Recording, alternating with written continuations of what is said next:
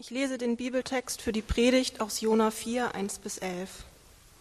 Das gefiel Jona gar nicht und er wurde zornig. Er sagte, ach Herr, genau das habe ich vermutet, als ich noch zu Hause war. Darum wollte ich ja auch nach Spanien fliehen. Ich wusste es doch, du bist voll Liebe und Erbarmen, du hast Geduld, deine Güte kennt keine Grenzen. Das Unheil, das du androhst, tut dir hinterher leid. Deshalb nimm mein Leben zurück, Herr. Sterben will ich, das ist besser als weiterleben. Aber der Herr fragte ihn, Hast du ein Recht dazu, so zornig zu sein?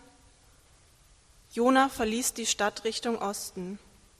In einiger Entfernung hielt er an und machte sich ein Laubdach. Er setzte sich darunter in den Schatten, um zu sehen, was mit der Stadt geschehen würde. Da ließ Gott der Herr eine Rizinusstaude über Jona emporwachsen, die sollte ihm Schatten geben und seinen Ärger vertreiben. Jona freute sich riesig über diese wunderbare Staude. Aber früh am nächsten Morgen schickte Gott einen Wurm. Der nagte den Rizinus an, so dass er verdorrte.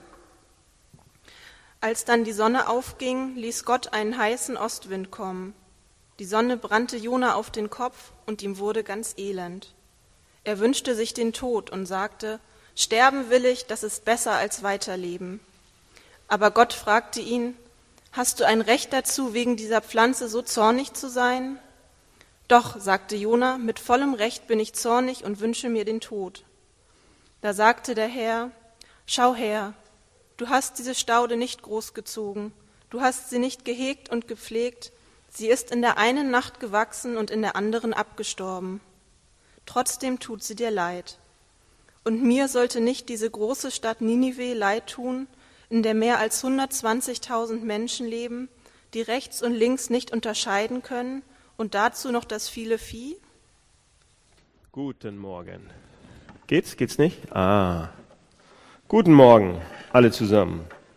Wir haben uns in den letzten Wochen ja mit ähm, der Geschichte von Jona beschäftigt. Jona und der Walfisch äh, ist ja einigermaßen bekannt.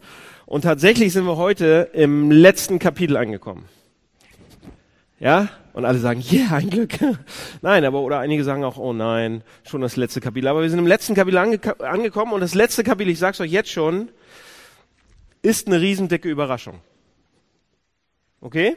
Das letzte Kapitel ist eine riesendicke Überraschung. Eigentlich ist es das überraschendste Ende was es von allen anderen Büchern in der Bibel überhaupt gibt. Dieses Ende von diesem Buch ist das Überraschendste. Und wieder, wie gesagt, steckt eine ganze Menge drin in den paar Versen, die wir gerade gehört haben. Und ähm, heute, und deshalb teile ich das. Ich muss es teilen, sonst sitzen wir ja noch um drei. Also, ähm, heute gucken wir uns Jona an und nächste Woche gucken wir uns dann ähm, diese Staude an und den kleinen Wurm. Okay? Heute erstmal Jona. Ähm, und eigentlich ist es ja eigentlich ziemlich äh, unglaublich, was Jona alles erlebt hat bisher. Ja, die ersten drei Kapitel. Er rennt vor Gott weg, so wie wir das alle oft machen. Wir rennen vor Gott weg, er rennt vor Gott weg, äh, kommt auf ein Schiff, großer Sturm, wird vom Walfisch äh, Fisch verschluckt. Ähm, und darüber hatten wir geredet. Und er überlebt tatsächlich. Ist ja schon unglaublich genug. Und geht dann trotzdem in diese große feindliche andere Stadt, predigt in dieser Stadt ja, kleiner Prediger, kommt in eine große Stadt wie Hamburg, predigt in dieser Stadt auf dem Rathausmarkt. Die ganze Stadt verändert sich deshalb. Alle drehen um. Ist unglaublich. Ähm, aufgrund seiner Rede, aufgrund seiner Predigt, wie auch immer. Ja, sie beherzigen Jonas Warnung. Die Menschen bereuen, steht da, und sie wandten sich ab von Gewalt und von ihrem bösen Wegen. Das war erstaunlich. Ja, Ninive hatten wir gesagt, Ihr, ihr habt es gelesen, 120.000 hört sich jetzt nicht so viel an, das ist ja noch nicht mal die Hälfte von einem Spüttel eigentlich. Aber damals war das die größte Stadt, die es überhaupt gegeben hat. Die, die, das Zentrum der Welt sozusagen, wie New York City vielleicht oder andere Riesenstädte. Und da geht er hin und diese ganze Stadt kehrt einfach auf einmal zu Gott um. Ja? Und er sah die Reue von den Leuten, die kulturell dann auch transformiert hat und so weiter. Sie kehrten um. So, und dann kommt die große Überraschung im Text ähm, Überraschung ist, Kapitel 4, Vers 1. Da steht, aber Jona war sehr unzufrieden und wurde wütend. Ja, oder anders, das gefiel Jona überhaupt nicht und er wurde zornig, er wurde richtig wütend. So, warum? Ja, man hätte es auch sagen können, Jona, du warst auf dem Höhepunkt deiner Karriere. Also viel höher geht's nicht mehr. Ja, für so einen kleinen Prediger, für so einen kleinen Propheten. Der Höhepunkt. Er hat das erreicht, wofür die Menschen in vielen Großstädten dieser Welt sich ihre rechte Hand abschlagen lassen würden, tatsächlich, wenn sie das erreichen würden, was Jona erreicht. Nämlich, dass eine ganze Stadt positiv wird, gut wird. Sie, sie, sie das bereuen, was sie gemacht haben. Und mal eine Weile aufhören mit ihren blöden, bösen Wegen und Korruption und Mord und Totschlag und so weiter. Er hat's gestoppt für eine Weile. Das ist doch Wahnsinn. Man könnte sagen, bist du verrückt, Jona? Was ist los mit dir? Wieso bist du so sauer? Eine ganze Stadt hat sich bekehrt sozusagen, ja? Er hat doch Gottes Auftrag superb ausgeführt. Perf perfekt. Menschen wurden gerettet. Gott ist zufrieden. Alles gut, eine ganze Stadt. Was ist los mit dir, Jona? Und dann kommt ja noch dazu, Jona hatte eine ganze tolle, eine Menge gute Sachen vorher mit Gott erlebt. Ja? Also nicht nur, dass er Gott kennengelernt hat oder Gott kannte, sondern er ist vor ihm weggelaufen, okay, aber Gott ist ihm nachgelaufen, Gott ist ihm nachgerannt, hat ihm Sachen beigebracht durch diese ganze Geschichte. Er ist fast ertrunken, wurde gerettet auf wunderbare Art und Weise, ja? Hat dann Gottes Gnade verstanden für, die erste, für das erste Mal in seinem Leben. Was wirklich Gnade ist, was das bedeutet im Wahl da unten. Habt ihr von Dominik gehört. Und dann hat er die ganze Stadt gerettet. Also warum ist der Typ so zornig? Ha? Warum kann, wie können wir das erklären, dass er jetzt auf einmal so abgeht? Jonas Stimmungsschwankungen, ja? Enorme emotionale Instabilität, würden einige äh, Freunde von mir sagen. In Kapitel 2 lobt er Gott, ein paar Tage später, ich bin wütend genug, um zu sterben, sagt er, ja? Ich könnte sterben, so zornig bin ich auf dich und auf diesen ganzen Kram, den du machst. Warum ist das so? Man könnte fast sagen, als wenn er sich überhaupt nicht verändert hätte, oder? Am Anfang so, am Ende so. Der Ausblick für unser Leben. Am Anfang sind wir so, am Ende sind wir so. Fast, oder? Nichts dazugelernt, Jona. Und ich sag mal so, ganz ehrlich, oft genug geht's uns ja auch so. Ja? Oft genug verhalten wir uns genauso wie, wie Jona. Zuerst haben wir vielleicht was Tolles erlebt. Vielleicht haben wir sogar irgendeine wunderbare Sache erlebt. Vielleicht hatte sogar Gott damit was zu tun, in irgendeiner Form. Vielleicht sogar eine Gebetserhörung. Passiert. Oder tatsächlich ein Wunder. Da gibt es tausende, jeder von euch kann eine Geschichte vielleicht erzählen. Oder die meisten von euch oder einige. Ja, man hat eine Be Gottesbegegnung. Oder wir bereuen deshalb. Oder sonst irgendwas. Und im nächsten Augenblick nächste Woche, Montagmorgen, Sonntag ist alles gut, ich gehe zum Abendmahl, alles toll und ich, ich verstehe auf einmal, wer Gott ist oder wie Gott ist. Und dann nächste Woche, Montagmorgen, mache ich die gleiche Sache in grün. Die, das Gleiche. Ja? Ich bin kein Zentimeter verändert. Geht's euch auch so? Mir geht's so. Oft genug. Ähm, und ich sitze da länger dran als 30 Minuten und, und lese und beschäftige mich Gott ganzen, mit Gott den ganzen Tag und mir geht es genauso. Also es gibt zwei Protagonisten in der, in, der, in, der, in der Geschichte und die gucken wir uns an und dann sind wir fertig. Nur zwei. Und die erklären uns, warum das so ist. Jona und Gott. Wurm und äh, Staude kommen nächstes Mal. Aber Jona und Gott auf einmal. Und jo, Jona gucken uns an, wie er war, wie er ist und wie er sein soll. Oder wie er sein wird. Ja, das ist der erste Punkt. Pass auf. Jona glaubte an den einzig wahren Gott. Ja, der glaubte an Gott, der war ein Prophet, der war da angestellt bei ihm und hat da Geld für gekriegt und war sozusagen Diener Gottes. Ein Pastor, sozusagen. Man könnte aber sagen, wenn man genauer hinguckt, und vor drei Wochen hatten wir uns das schon mal ange angeschaut ein bisschen, deshalb gehe ich nicht in die Tiefe jetzt hier, aber man könnte sagen bei Jona, er hat auch noch einem anderen Gott gedient. Er war zwar Pastor, ja, aber er hatte auch noch an der Seite was laufen. Seht euch das an. Pass auf, im Text steht, das gefiel Jona gar nicht und er wurde zornig. Er sagte, ach Herr, genau das habe ich vermutet, als ich noch zu Hause war. Du wolltest, deshalb wollte ich nach Spanien fliehen. Spanien. Flieht mal nach Spanien. Ähm, das habe ich vermutet, du bist voller Liebe und Erbarmen, deine Güte kennt keine Grenzen, so bist du, das Unheil, das du angedroht hast, kommt jetzt nicht mehr, so ein Mist. Ja, die sterben ja nicht. Deshalb nimm mein Leben jetzt. Ich bin so sauer drauf, dass du das so machst. Ich will lieber sterben jetzt. Das hat überhaupt keinen Sinn mehr zu leben, wenn du so, ja? Und der Herr fragt ihn, also Gott fragt ihn, hast du ein Recht, zornig zu sein? Und er sagt natürlich ja. Und was wir sehen in, im Text zwischen den Zeilen ist, der ist Rassist. Er ist ein Rassist. Unter den, wenn wir den ganzen Text lesen, von vorne bis hinten, sehen wir, dass er ein Rassist ist. Rassismus. Das ist eine Form von Rassismus. Und Jona sagt nämlich, ich will deine Gnade nicht für diese Menschen. Ich will nicht, dass du Israel durch sie bedrohen lässt weiterhin. Ich will, dass sie tot sind. Ich will, dass du sie bombst. Zack. Und dann so ein Pilz oben drüber am liebsten. Könnten wir das nicht arrangieren? Ja, ich will die nicht mehr, diese räudigen, blöden Bastarde und Hunde. Ich will sie tot. T-O-H-T. Tot. Ja, und wir sagen, das ist eine Form von Rassismus. Das ist eine Form von Rassismus. Und das ist das, was Jonah falsch macht. Das ist seine Sünde, ist doch offensichtlich. Der ist Rassist. Ein Brauner. Ja? Aber lasst uns, Leute, hier passiert noch eine kleine andere Sache. Wir sagen sofort, okay, der ist Rassist und das macht er falsch und das ist seine Sünde und deshalb ist er ein Böser. Ja? Hier passiert noch eine andere Sache im Text. Und da müssen wir tiefer nachschauen. Da müssen wir tiefer nachschauen. Nämlich, da steht im Vers 3, sagt er, deshalb nimm mir jetzt mein Leben zurück, Herr. Sterben will ich, das ist besser als weiterleben. Und wartet mal. Er ist zwar Rassist und dann kommt dieser Satz. Wenn jemand sagt, wenn jemand zu uns kommt und sagt, ich, ich kann genauso gut sterben, ja, es gibt keinen Grund für mich mehr weiterzuleben, dann, dann müssen wir sagen, es gab etwas in seinem Leben. Wenn er das meint, es gab etwas in seinem Leben. Das war der Sinn seines Lebens. Und jetzt ist es weg und, und alle Bedeutung in seinem Leben ist auch weg. Ja? Es macht überhaupt keinen Sinn mehr. Und was auch immer diese Sache ist, wo Jona so reagiert oder wir manchmal so reagieren, dass wir zutiefst zornig sind und zutiefst traurig, weil diese Sache nicht mehr da ist oder weil wir die Sache nicht kriegen oder weil die Sache angegriffen wird, dann hat diese Sache das Potenzial, dass es ein Gott wird. Laut Definition eine Sache, von der wir erwarten, dass sie uns glücklich macht. Gottersatz, ein Götze könnte man sagen. Und wir denken, bei Götze denken wir an diese kleinen Dinger, die so dick sind und die man anbeten kann. Nein, nein, nein, nein, nein.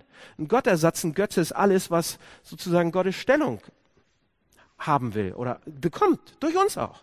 Geschaffene Sachen. Und jetzt seht euch mal Jona an. Ähm, zu wem Jona das auch sagt, ja. Ich will nicht mehr leben. Ich will jetzt sterben. Es hat keinen Sinn mehr zu leben auf dieser Welt. Er sagt es zu Gott, zum einzig wahren Gott sozusagen. Gott spricht mit Jona zuerst und Jona sagt, ich habe keinen Sinn mehr im Leben. Er sagt das zu dem einzig wahren Sinn, den es eigentlich geben könnte. Wie, wie, wie sarkastisch ist denn dieser Text bitte? Er redet zu Gott und sagt, ich habe keinen Sinn mehr im Leben. Ja? Er spricht mit der einzigen Quelle, die es auf diesem, in diesem Universum gibt, die unserem Leben irgendwie langfristig Sinn geben könnte. Und er sagt, es gibt keinen Sinn mehr. Merkst du was? Gott, es gibt keinen Sinn mehr. Etwas war wichtiger geworden für Jonas Leben als er selbst. Als Gott selbst. Ja? Etwas war so wichtig geworden, dass alles andere für nichtig so aus, als nichtig aussieht. Etwas wurde ihm weggenommen. Er hat es nicht bekommen sozusagen. Jetzt ist alles andere sinnlos. Diese Sache ist für ihn in dem Moment zum Gott geworden. Okay? So, was ist dieser Gott? Schaut es euch an. Ich habe es vor drei Wochen erwähnt. Ich gehe jetzt auch nicht tiefer rein, da müssen wir noch mal irgendwann anders drüber reden. Seht ihr, oberflächlich sieht das aus wie ein Rassist.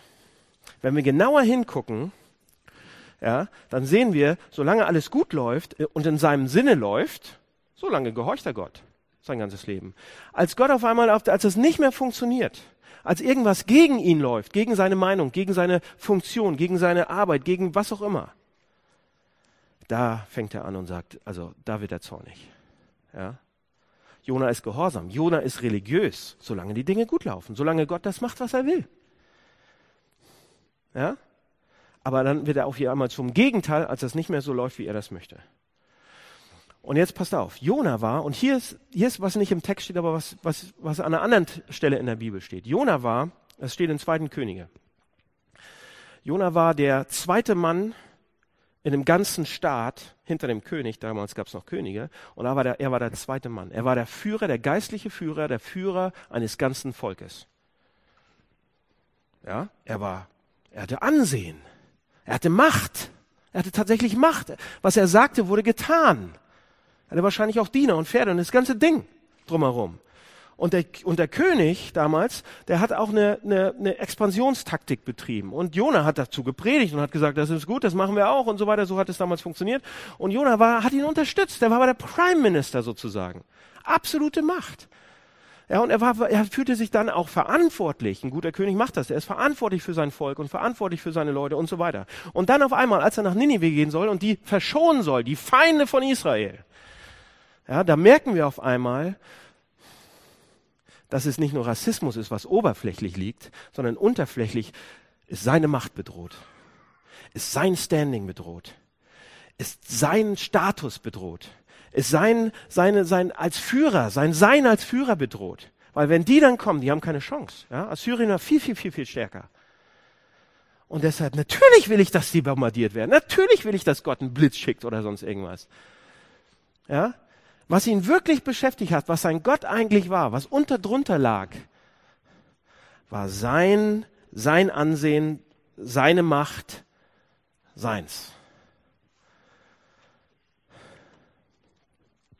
Leute, und wenn wir dann fragen, warum lobt Jona einen Tag im Walfisch, ja, oder im Fisch und am nächsten verflucht er ihn fast? Warum? Ja? Ich sage euch, dass bei uns ähnliche Sachen funktionieren und ähnliche Sachen passieren. Wenn wir nämlich gute Sachen in ultimative Sachen verändern ver, ver, äh, lassen, die werden uns zu wichtig. Und das passiert bei uns auch in unserem Leben. Und der eine oder andere sagt jetzt, okay, das kenne ich, habe ich schon mal gehört. Ja, ich habe mich schon immer gewundert, was bei mir so irgendwie schief läuft. Ja, Leute, wir gehen oft nicht tief genug, die Sachen rauszufinden, was uns eigentlich antreibt. Pass auf, lass uns mal, lass uns mal zu uns kommen. Jonas, gut, lass uns mal zu uns. Warum lügen wir? Oh, keiner von euch hat gelogen. Schon wieder gelogen. Warum lügen wir? Warum halten wir unsere Versprechen nicht?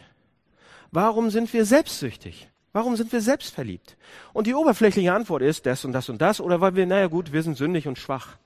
Aber die genaue Antwort lautet, wenn wir tiefer graben, weil irgendetwas in unserem Leben, von dem ich denke, dass ich diese Sache brauche oder von, ich, von dem ich denke, dass ich diese Sache haben muss, um glücklich zu sein, die hat Gottes Stellung eingenommen. Etwas ist auf einmal wichtiger geworden als Gott. Und um wirklich zu verändert zu werden, um, um ein charakterlich, ja, Christus-Mensch zu werden, um ein Christ zu werden, müssen wir wissen, was diese Sachen sind. Wir gehen oft nicht tief genug rein. Ja, er ist ein Rassist, ja, ich lüge, aber, und das ist deshalb, deshalb und deshalb. Nein, wir müssen gucken, was uns richtig treibt. Geld zum Beispiel. Okay, ich, ich komme noch ein bisschen, ich grab noch ein bisschen tiefer. Geld zum Beispiel. Für viele von uns ist das ein Götze. Aber oder ein Gottersatz, weil wir Geld wollen, weil wir Geld haben wollen, ja. Aber Geld kann eben auch benutzt werden, um andere Sachen, tiefer liegende Sachen zu, zu befriedigen, die wir wollen. Einige Leute brauchen Geld, benutzen Geld, um ihre Welt und ihr Leben zu kontrollieren. Also ist der tiefer liegende Gottersatz Kontrolle. Ich brauche Kontrolle und ich benutze Geld und alles andere, um zu kontrollieren. Und dann fühle ich mich gut. Und dann bin ich glücklich. Ja? Oder andere benutzen Geld, um in die verschiedene soziale Kreise reinzukommen. Dann bin ich glücklich. Oder andere benutzen Geld, um äh, sich schön zu machen oder attraktiv zu machen. Und sie benutzen alles Geld für sich selbst. Ja? Das gleiche gilt für Sex übrigens. Einige Leute nutzen Sex, um Kontrolle und Macht auszuüben über andere. Andere, Sex oberflächlich, aber andere, um, was liegt unten? Um Anerkennung und Liebe zu bekommen oder um einfach Lust und Vergnügen zu haben oder wie auch immer. Und diese Sachen sind uns so wichtig da unten, dass wir Sex benutzen oder Geld benutzen oder was auch immer benutzen, um diese Sachen wirklich zu kriegen. Alle möglichen Dinge können, können sozusagen Gottersatze sein. Ja? Und dann gebe ich eben kein Geld für, für Leute in Not. Oder dann helfe ich auch keinen. Dann spare ich mich dumm und dämlich in Deutschland. Ja? So, wenn das so ist, Leute, was der Text sagt, dann wäre es eine gute Idee, mal zu gucken, was bei uns drunten, drunter liegt. Ha? Leute, pass auf, solange oder sobald, sobald uns Dinge oder Sachen oder irgendwelche Dinge dahin lenken, dass wir anderen Sachen loyaler gegenüber sind als Gott, ihnen mehr vertrauen und wir ihnen sogar mehr gehorchen, ja, dann besteht die Gefahr, dass diese Sachen, die uns dann treiben, Götzen werden oder Götzen sind, die uns unser Leben bestimmen wollen. Ob es Geld ist, ob es Arbeit ist, was auch immer. Ob es eine Sache ist, ob es ein Besitz ist, eine Person, eine Aktivität, eine Rolle, eine Institution, eine Hoffnung, ein Bild, ein Wunsch, eine Idee, eine Sehnsucht, was auch immer es ist. So, was sind unsere Sachen? Was sind eure Sachen? Wisst ihr das? Was sind die Sachen, die euch treiben? Was sind die Sachen, die euch wichtiger sind als Gott? Wie bekommen wir das raus? Okay, hier ein paar Fragen, die uns helfen können. Könnt ihr mitschreiben oder euch die Predigt nochmal anhören oder Dominik schickt sie rum an die Sofagruppen. Hier sind ein paar Fragen. Vier Stück. Leicht. Erstens, worüber mache ich mir am meisten Sorgen? Wenn ihr euch Sorgen macht. Macht ihr natürlich nicht. Aber worüber mache ich mir am meisten Sorgen? Oder zweitens, worauf verlasse ich mich? Oder womit tröste ich mich, wenn Sachen richtig schief laufen, wenn Sachen richtig schlimm werden? Worauf verlasse ich mich? Womit tröste ich mich, wenn Sachen wirklich schlimm laufen? Drittens, wobei fühle ich den größten Selbstwert? Worauf bin ich am stolzesten? Ja? Viertens, was will ich wirklich vom Leben und was erwarte ich vom Leben? Was würde mich wirklich glücklich machen? Da gibt es noch ein paar andere, aber äh, Dorman kann die rumschicken. Okay, pass auf. Das war Theorie. Jetzt ein praktisches Beispiel. Wollt ihr es hören? Meins. Ich pack mal wieder aus. Ich lasse jetzt nicht die Hosen runter. Bildlich lasse ich sie runter, okay? Ich mag meinen Job. Ich mag meine, also eigentlich müsste man sagen, ich liebe meinen Job. Tatsächlich, ich mag den, ich liebe den. Das ist nicht nur eine Berufung, das ist, ich liebe meinen Job. Ich arbeite sehr, sehr, sehr gern und sehr, sehr viel und manchmal komme ich morgens um sieben oder acht ins Büro und alles ist noch friedlich und, und, äh, so, und es ist ruhig und ich kann dann richtig schön arbeiten und loslegen und es macht mir Spaß und ich liebe es, wirklich. Ähm, und dann nach so einem anstrengenden Tag komme ich dann nach Hause, gehe langsam nach Hause und ähm, habe immer noch hammer, hammer viele Gedanken im Kopf. Äh, Sven hat es mal irgendwann ausgedrückt und mir geht's genauso, Sven. Arbeit, wenn du selbstständig halbwegs bist oder sonst irgendwie, dann fühlt sich das an, als wenn du so einen riesen Berg von Arbeit vor dir her schiebst und er wird nicht kleiner, sondern immer größer, weil da immer sich mehr ansammelt. So ähnlich geht's mir auch. Aber ich liebe das, das macht Spaß und ich habe neue Ideen und ich komme nach Hause und ich habe äh, oder ich gehe bin auf dem Weg nach Hause und denke, oh, ich habe noch die ganzen Gedanken und dann werden die immer mehr und immer größer und wenn ich dann zu Hause bin, ich habe natürlich auch ein bisschen Arbeit mitgenommen, zumindest die letzten 50 E-Mails und so weiter zu Hause. Man kann ja nie wissen, vielleicht findet man eine freie Minute und dann bin ich zu Hause. Ach, und die neuen Ideen, die dann zu Hause auch immer kommen, wenn man irgendwo ist oder wenn einer noch anruft und, und so weiter. Und an sich ist das nichts Falsches. Gott hat uns ja Arbeit gegeben. Ja, wir sind geschaffen, um zu arbeiten. Arbeit ist gut. Arbeit macht was mit uns. Arbeit ist, wir sollten arbeiten. Ja? Gott arbeitet selber ziemlich viel. Aber während ich, indem ich meine Arbeit so sehr liebe und mich fast darin suhle, passiert was. Es passiert was auf dem Nachhauseweg oder schon vorher. Mein Herz beginnt sich, mein Charakter, ich selber beginne mich schleichend zu verändern. Ja? Etwas Gutes ist mir so wichtig, und ich fange an, es anzubeten. Ja? Und es bekommt die Stelle Gottes. Ja, ich denke nicht mehr darüber na, dran, na, dran äh, oder daran, wie ich meine Arbeit genießen kann, wie mir das Spaß macht, sondern auf einmal wird es so viel und es erdrückt mich fast. Und es bestimmt mein Handeln und was ich denke und was ich mache und was ich tue. Ich habe doch und dann komme ich nach Hause und ich ich, ich habe diese Denke, ich habe doch so hart gearbeitet. Da muss doch jetzt auch alles zu Hause klappen. Hier wird doch auch hart gearbeitet, hoffentlich. Ja? Ich möchte auch ein bisschen Anerkennung für meine Arbeit. Bitte schön. Ich habe ja immer 10 Stunden, 20 Stunden gearbeitet. Gefühlt. Ja, ich arbeite hart. Alle anderen sollen das gefälligst auch. Fragt mal meine Kollegen. Die leiden drunter. Wie toll bin ich denn? Also gebt mir meine Anerkennung und arbeite gefällig genauso. Ja? Guckt mal, was ich alles schaffe. Guckt mal, was wir schon alles geschaffen haben. Und ich hege und pflege diese Gedanken und wenn ich dann zu Hause ankomme, dann haben sie sich in Götzen verwandelt. Und ich schmeiße mich diesem Götzen in die Arme. Ja? Das Arbeiten an sich, ich, kann, ich genieße das nicht mehr, ja, dann ist es nichts mehr, was ich genieße, sondern etwas, was, wovon ich mehr haben muss und mehr haben will, was mich bestimmt, was ich mehr haben will als Gott. Ja, das mir wichtiger ist als Gott. Die Arbeit ist mir wichtiger geworden als Gott. Das Hamburg-Projekt ist mir wichtiger geworden als Gott. Die Gemeinde ist mir wichtiger geworden als Gott. Ihr seid mir wichtiger geworden als Gott. Und wenn ich dann zu Hause ankomme, wird mein Arbeitsgötze umgehend angegriffen. Ich mache die Tür auf und zwei strahlende kleine Kinder laufen mir entgegen. Diese eine kann noch nicht sprechen, aber zeigen. Papa, na, Papa und Mama kann es sagen. Ich, ich war auch immer Mama für eine Zeit lang, weil ich noch nicht Papa sagen konnte. Aber die kommen mir entgegen, ja. Sie kommen auf mich zugerannt und wollen spielen. Sie umarmen mich, sie wollen Bücher lesen, sie wollen lesen, sie wollen malen, sie wollen spielen, sie wollen kuscheln äh, und so weiter. Und ähm, Und meine Frau meint dann ja auch noch, dass, ähm, sie sich um viele Dinge zu kümmern hat und kümmern muss und dass sie noch was machen muss und so weiter und arbeiten muss. Ähm, und ähm, dann bin ich da zu Hause. Ihr kennt das. Wenn mein Wunsch jetzt, wenn mein Wunsch nach Arbeit an erster Stelle steht, verwandelt so eine Szene mich in einen unbarmherzigen Feldwebel. Das noch barmherzig ausgedrückt. Ja? So eine Szene macht mich zu einem Arschloch, wenn ich, wenn Arbeit mir zu wichtig ist. Ja? Ich wende dich manchmal an, an meine Kinder und sage, hier habt ihr ein iPad. Lasst mich in Ruhe. Ja? Und gebe zu ihnen zu verstehen, wenn sie nicht zusammen das iPad angucken, dann nehme ich ihn weg. Ich habe Druckmittel. Ich bin ja der Feldwebel. Ja? Und sie sollen damit spielen. Und damit ich noch ein paar E-Mails oder Telefonate machen kann. Zwei, drei, vier, fünf Telefonate. Und ich bin, ich bin fast unfreundlich und energisch. Und wenn sie widersprechen, werde ich ein bisschen lauter. Bis hin zur Drohung, dass ich es wegnehme. Jetzt, wo die Kinder anständig sind, weil die haben ja gelernt, ja, und sich ordentlich benehmen, habe ich dann Zeit, ein paar ausgewählte Worte an meine Frau zu wenden. Ja? Wie kommt es, dass hier nicht alles in Ordnung ist zu Hause?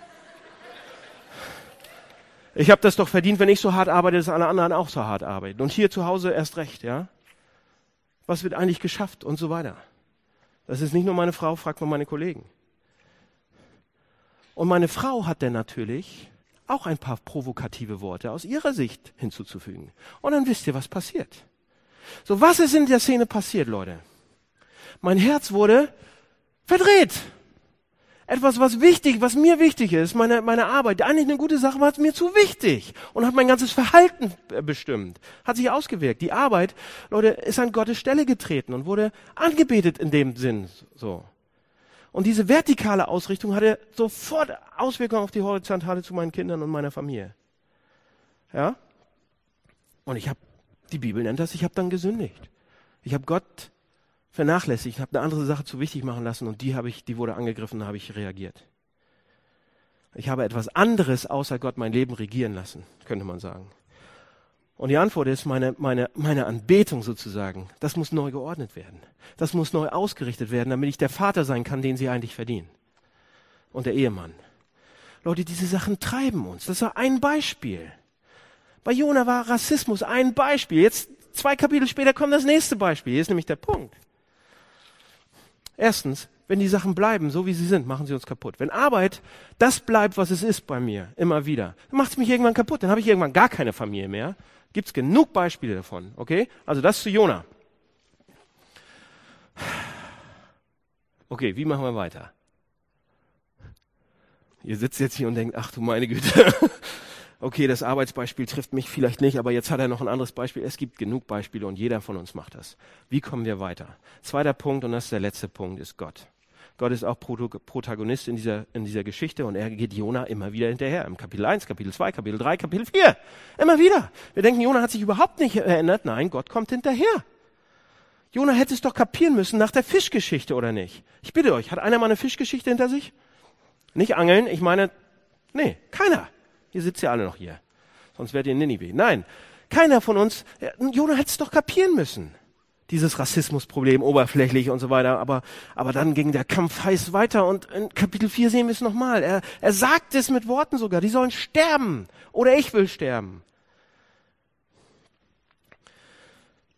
Pass auf, wie gehen wir jetzt mit den Sachen um? Wie gehen wir mit den Sachen um? Ein guter Anfang ist, dass wir uns erstmal bewusst darüber machen, dass die Sachen passieren dass das Problem eigentlich nicht die oberflächlichen Sachen sind, die wir falsch machen. Ja? Oh, wir lügen, wir haben, äh, wir haben zu viel Sex, wir haben zu wenig Sex, was auch immer. Ja, die Sachen, die äh, anderen Leuten wehtun, die uns selber nicht gut tun, die, wir, wir gehen mit Geld falsch um und so weiter. Das sind alles oberflächliche Sachen. Das ist überhaupt nicht das Problem.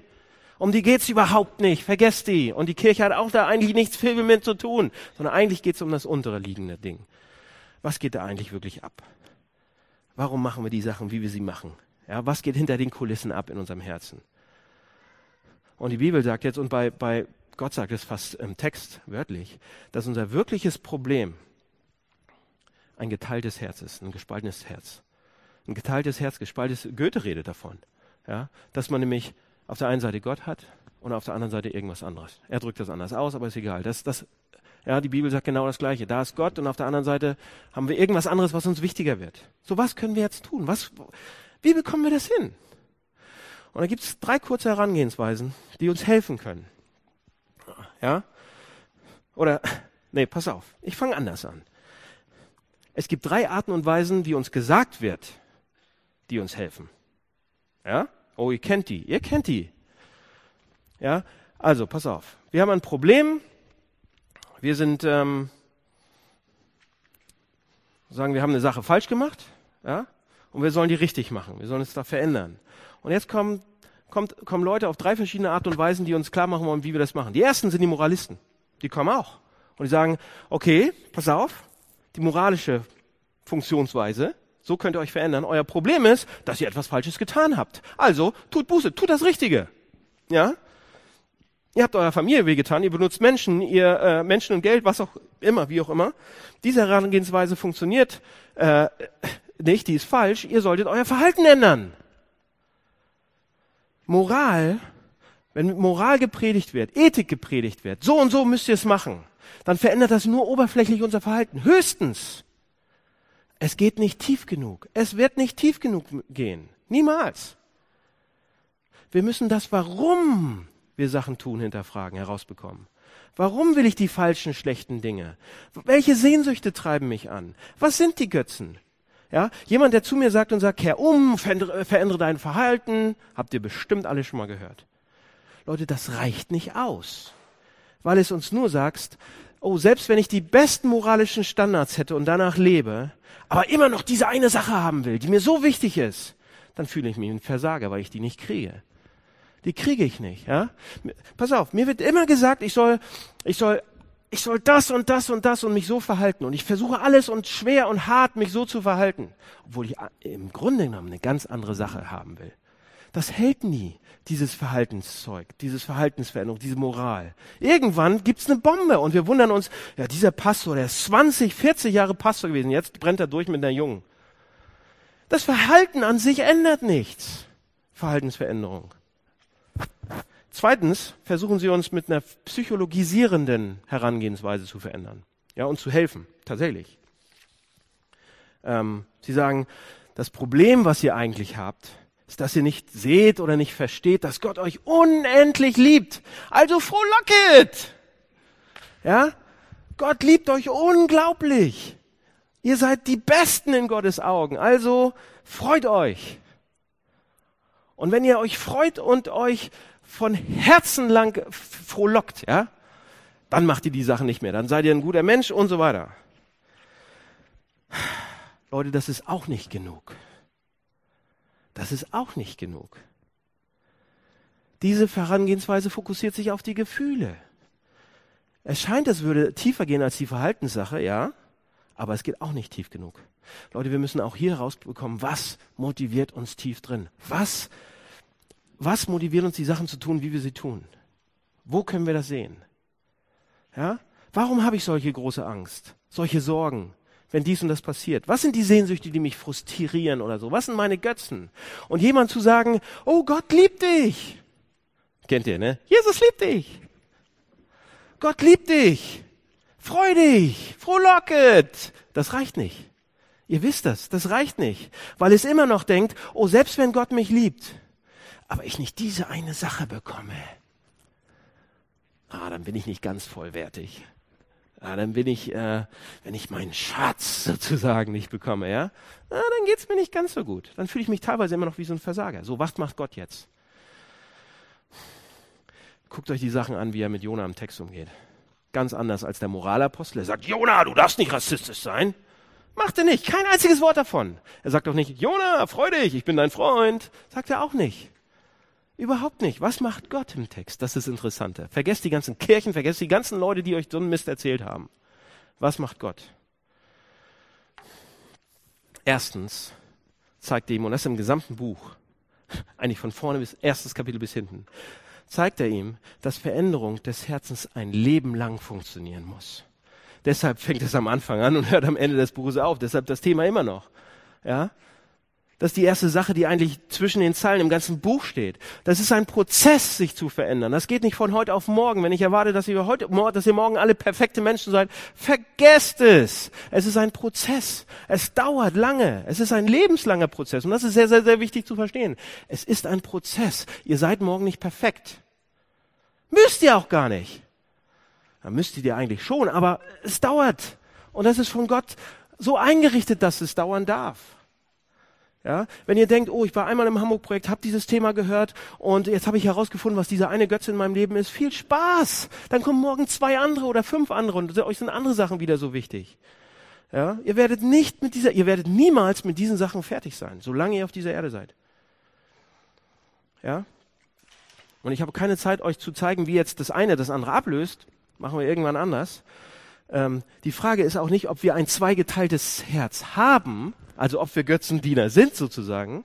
Die Frage ist vielmehr, wie schlimm ist es? Nicht ob, sondern wie schlimm.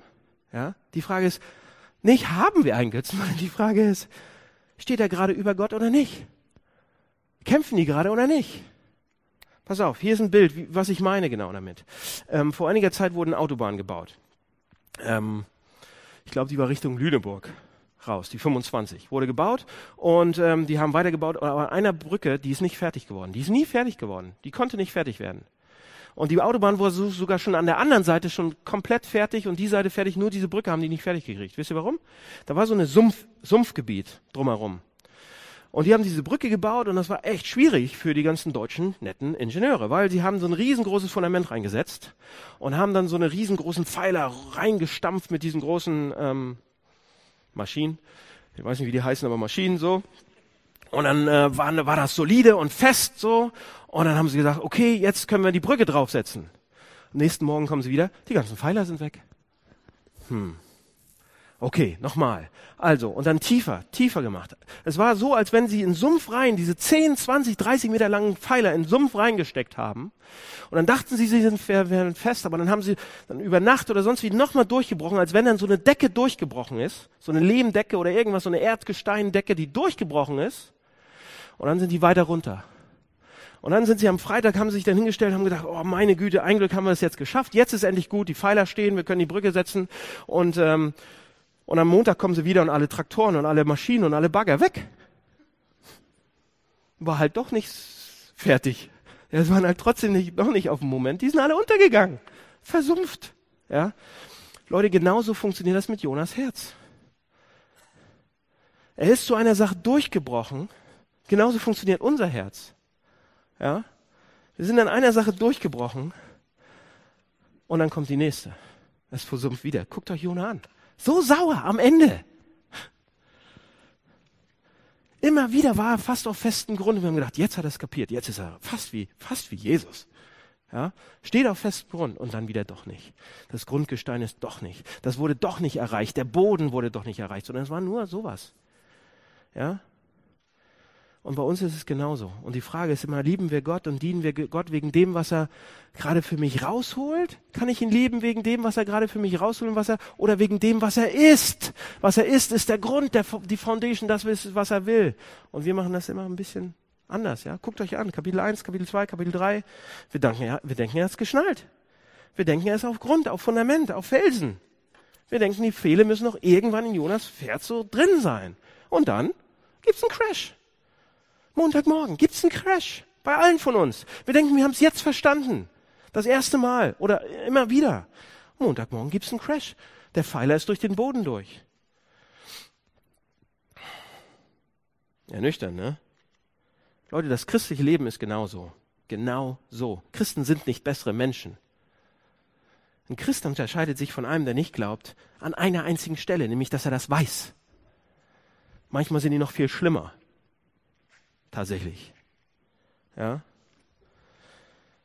Das christliche Leben ist genauso. Und deshalb das Erste, was wir lernen aus dem Text ist, wir kommen immer wieder, immer wieder, immer wieder an diese Punkte. Immer wieder müssen wir das nächste lernen, müssen wir das nächste lernen. Immer wieder gibt es diesen, es ist nicht wichtig, es ist nicht wichtig, irgendwann perfekt zu sein. Es ist wichtig, dass wir in diesem Lernprozess drin bleiben. In diesem Veränderungsprozess. Okay? Das, der, das ist der wichtige Punkt. Es ist nicht wichtig, dass ihr perfekt seid, aber lernt, verändert euch weiter. Ähm, es ist ein Prozess. Das Zweite, was im Text äh, klar rauskommt, und da sehen wir nächste Woche vielleicht ein bisschen mehr, ist, ähm, oder vor drei Wochen haben wir gesehen, diese Stürme. Gott benutzt Sachen, um uns, Gott benutzt Stürme, Gott benutzt harte Sachen, um uns Sachen wegzunehmen, unsere Götzen wegzunehmen teilweise. Und wir, warum? Weil wir lernen, das sehen müssen, lernen müssen. Ja? Warum? Weil Gott uns zeigen will, dass, weil Gott Jona zeigen wollte, dass er ein geteiltes Herz hat. Ähm, so, pass auf, aber die wichtigste Sache, wie wir uns nachhaltig verändern, wie wir in diesem Veränderungsprozess drinbleiben und wie wir tatsächlich irgendwann mal äh, diesen Boden schaffen, kriegen, ähm, ist nur, Jonas Herz wird nur richtig verändert, Jonas Charakter wird nur richtig verändert, wird heil im Prinzip, bekommt Heilung, wird ganz, wird gesund, weil er, weil er schließlich eine Ahnung bekommt von Gottes radikaler Gnade. Und denkt, wie soll das helfen? Seht ihr, wenn, als, als er Gottes, Gottes unerschöpfliche Liebe und seine absolute Gnade sieht, erkennt er und beginnt es zu verstehen. So, wie soll das gehen? Wie, wie kann uns das helfen? Weder Moral noch Psychologie, also psychologisierende Sachen. Wie kann uns das helfen? Wie will, will Gott uns mit Gnade helfen, mit dem Evangelium? Weshalb redet die Kirche die ganze Zeit über diese Sachen? Seht ihr?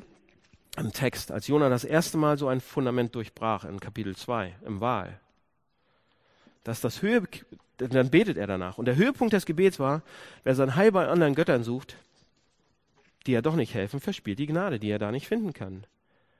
Der Herr kann mich alleine retten. Was sagt er da? Er sagt, ich sehe, dass es völlig, völlig, völlig auf Gnade beruht. Nicht, was ich mache, nicht wie gut ich bin, nicht wie gut ich Sachen abstellen kann, nicht wie gut ich Sachen einstellen kann. Nichts. Ja? Egal, ob man ein schmutziger Heide ist aus Ninive oder egal, ob man eine respektable moralische Person ist aus dem Hamburg-Projekt. Wir müssen Gottes Gnade bekommen. Und zwar voll. Wir müssen es verstehen, wir müssen es bekommen. Und als Jonah das endlich sah, wurde er frei, wurde er freier zumindest, sich Bedeutung und Sinn aus irgendwelchen Sachen zu verdienen oder, oder, und dann hat er gepredigt. Und dann wird es wahrscheinlich weitergehen, den Rest seines Lebens. Und dann hat er es wieder vergessen. Und er musste wieder erinnert werden. Und dann vergessen wir es wieder. Und dann müssen wir müssen wieder verändert, äh, verändert werden. Jeden Sonntag. Jeden Tag bis wir schließlich Gott hören, zuhören, täglich vielleicht sogar zuhören und sehen, wie er zu uns kommt im Evangelium und sagt, hör zu. Bist du müde vom Getriebensein? Bist du müde von deiner Arbeit? Bist du müde, was deine Eltern immer sagen, wie du sein sollst? Bist du müde von der Kultur, die dich angetrieben hat? Bist du müde von diesen Sachen, was die Kollegen sagen, was der und der sagt und du wirst immer irgendwie getrieben? Bist du, bist du nicht müde von diesen Götzen getrieben zu werden? Weil sie das Gefühl vermitteln, oh, sie sind die einzigen, die dich als akzeptabel hinstellen? Aber nur, wenn du nach deren Standard lebst. Gott sagt, wenn ihr zu mir kommt, wenn ihr zu Christus kommt, wenn ihr zu Jesus Christus kommt, ist alles gut. Dann nehme ich euch an. Ist das nicht verrückt? Dieser Christus? Wer ist denn das? Der einzig wahre, die Nummer, die Nummer eins. Bei Jona kommt er vor, vorher kommt er vor, immer kommt. Wer kann das sein? Lern's, wer er ist. Kriegt raus, wer das ist. Und er sagt, meine Meinung ist die einzige, die wirklich zählt über euch. Hört ihr mich? Hört ihr mir zu? Gott sei Dank bleibt Gott immer dran an Jona. Immer, immer, immer und immer wieder. Bis wir durch Gestein durchbrechen und durchbrechen und durchbrechen. Wisst ihr warum? Es spielt keine Rolle, ob wir Christen sind oder nicht. Wir wollen auch diese Sachen haben. Immer. Und Gott möchte, dass. Okay, ich komme zum Schluss, aber ich, den Punkt, den müssen wir noch haben. Gott möchte, ja, er kommt mit seiner Gnade und seiner Liebe und sagt, du bist akzeptiert, du bist mein Kind, du bist bei mir. Und was er möchte ist dann, und nicht, dass wir super rejoicen und Spaß haben die ganze Zeit, sondern er möchte, dass wir umdrehen, umkehren zu ihm, ihn sehen, ihm in die Augen gucken, sehen, dass wir keine Chance hatten ohne ihn sozusagen und ihm vertrauen. Anfang zu vertrauen. Das ist, was er will. Ja, und das kann losgehen mit einem kleinen Gebet. Zu sagen, lieber Gott, ich sehe jetzt, dass Jesus das perfekte Leben gelebt hat. Für mich, an meiner Stelle. Jesus hat meine Strafe sozusagen bezahlt und so weiter. Deshalb will ich jetzt das erste Mal zum Abendmahl kommen. Oder ich will wieder zum Abendmahl kommen. Jeden Sonntag. Weil du mich da an deine Arme nimmst. Weil du das nochmal schriftlich gibst sozusagen, was du getan hast und dass du es gut getan hast. Das zu sagen bedeutet es, Christ zu werden. Das zu sagen bedeutet es, Christ zu sein. Immer, immer wieder. Also lasst uns Gott bitten, das zu durchbrechen. Die nächste Etage und nächste Etage. Also, pass auf. Was hatten wir gesagt? Wir hatten gesagt, es ist ein lebenslanger Prozess, diese Veränderung. Es passiert täglich, jeden Tag, pass auf, jeden Tag neu. Jede Sekunde neu dürft ihr anfangen. Seid nicht zu traurig über das, was ihr gemacht habt. Fangt neu an. Dann das nächste ist, ich kann mich tatsächlich verändern. Es kann tatsächlich passieren. Steckt auch im Text drin. Ich will mich sogar verändern irgendwann. Jeden Tag die Gnade sehen. Hatten wir gesagt, ich bin ein Sünder, ich bin gerecht. Da gehe ich nicht mehr drauf ein. So, jetzt das Letzte. Wie sieht das praktisch aus? Pass auf, ihr habt vorhin die Geschichte zugehört, oder? Die ich erzählt habe? Mein Arbeitswahn. Hier könnte die Geschichte aus dem Evangelium raus aussehen. Und ich übe das. Nach einem langen Tag im Büro komme ich nach Hause. Ja, voller Vorfreude auf noch mehr Arbeit. Ich liebe Arbeit. Aber Gott hilft mir, der Geist, der Heilige Geist hilft mir, daran zu denken, dass ich keinen Anspruch auf Arbeit habe. Ja? Ich weiß eigentlich nur zu gut, wozu zu viel Arbeit führen kann. Ich kenne meine Familie. Ja? Dass man seine Familie, dass ich, dass ich meine Familie auf eine Art und Weise behandle, die nicht in Ordnung ist, die sündig ist sozusagen. Also während ich nach Hause fahre, auf dem Fahrrad, im Auto, wie auch immer, oder gehe oder im Bus, nehme ich mir Zeit und gucke auf mein Herz. Guck kurz in mich rein. Hör kurz in mich rein. Na, Herz? Na? wie geht's denn so? nee, so nicht. Aber, ja, und erstens stelle ich fest, dass mein größtes Problem ich selbst bin. Ja, nicht meine Kinder, nicht meine Familie, nicht meine Arbeit, nicht ihr, nicht irgendwas, nicht meine Umstände, sondern mein größtes Problem bin ich selbst. Und dass ich eigentlich, die zweite Sache, die ich sehe, dass ich, dass ich in Christus alles habe, was ich nötig habe, um so zu leben, wie es ihm gefällt. Ja, zwei intellektuelle Sachen. Zweitens sehe ich, dass ich geneigt bin, und das habe ich gelernt, Arbeit über andere Sachen zu stellen, Arbeit über Gott zu stellen. Wir können eure Sachen einführen. Geld, Sex, Familie, Kinder, was auch immer.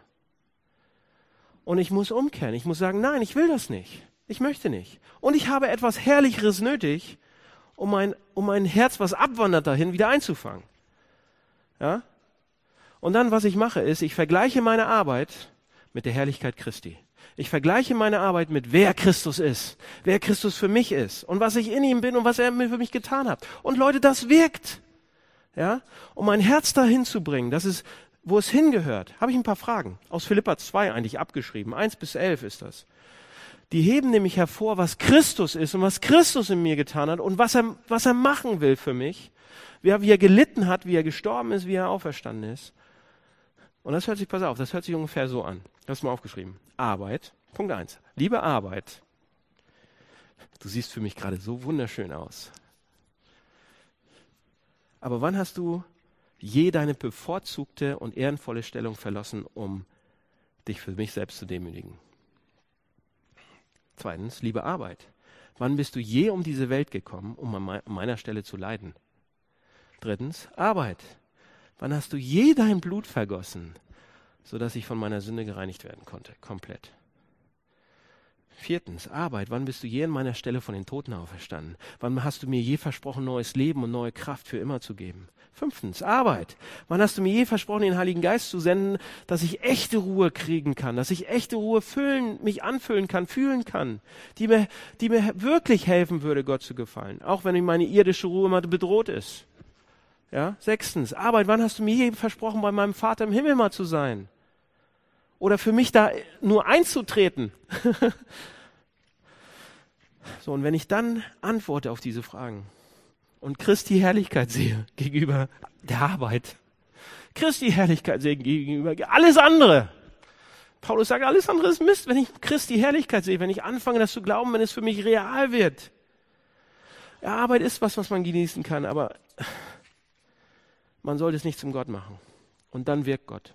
Und dann komme ich nach Hause und diese Neuausrichtung auf dem Nachhauseweg auf Gott. Leute, die wird meinen Umgang mit der Familie verändern, wenn ich nach Hause komme. Und ich werde versuchen, freundlicher und geduldig und sanftmütig zu sein, während ich anfange, meiner Familie zu dienen. Ich muss vielleicht streng sein mit meinen Kindern. Ganz selten. Ja? Aber sie werden einen Hirten haben, der für sie sorgt und nicht einen unbarmherzigen Feldwebel. Und meine Frau wird einem Ehepartner gegenüberstehen, der findet, es sei, der nicht findet, dass es ihre Aufgabe nur sei, alles in Griff zu haben, sondern sie wird einem Ehepartner begegnen, dessen Absicht es ist, mit ihr zusammen alle Herausforderungen, die das christliche Leben so bringt, gegenüberzustehen. Und sie wird hoffentlich einen Mann antreffen, der seine Identität in Christus sieht und daraus lebt und daraus ermutigt wird und nicht aus irgendeiner geschaffenen Sache. Und wenn das passiert, wenn das bei uns passiert, bei jedem, das kann passieren heute, dann sind wir wirklich verändert und dann ist diese Gemeinde verändert. Und diese Stadt.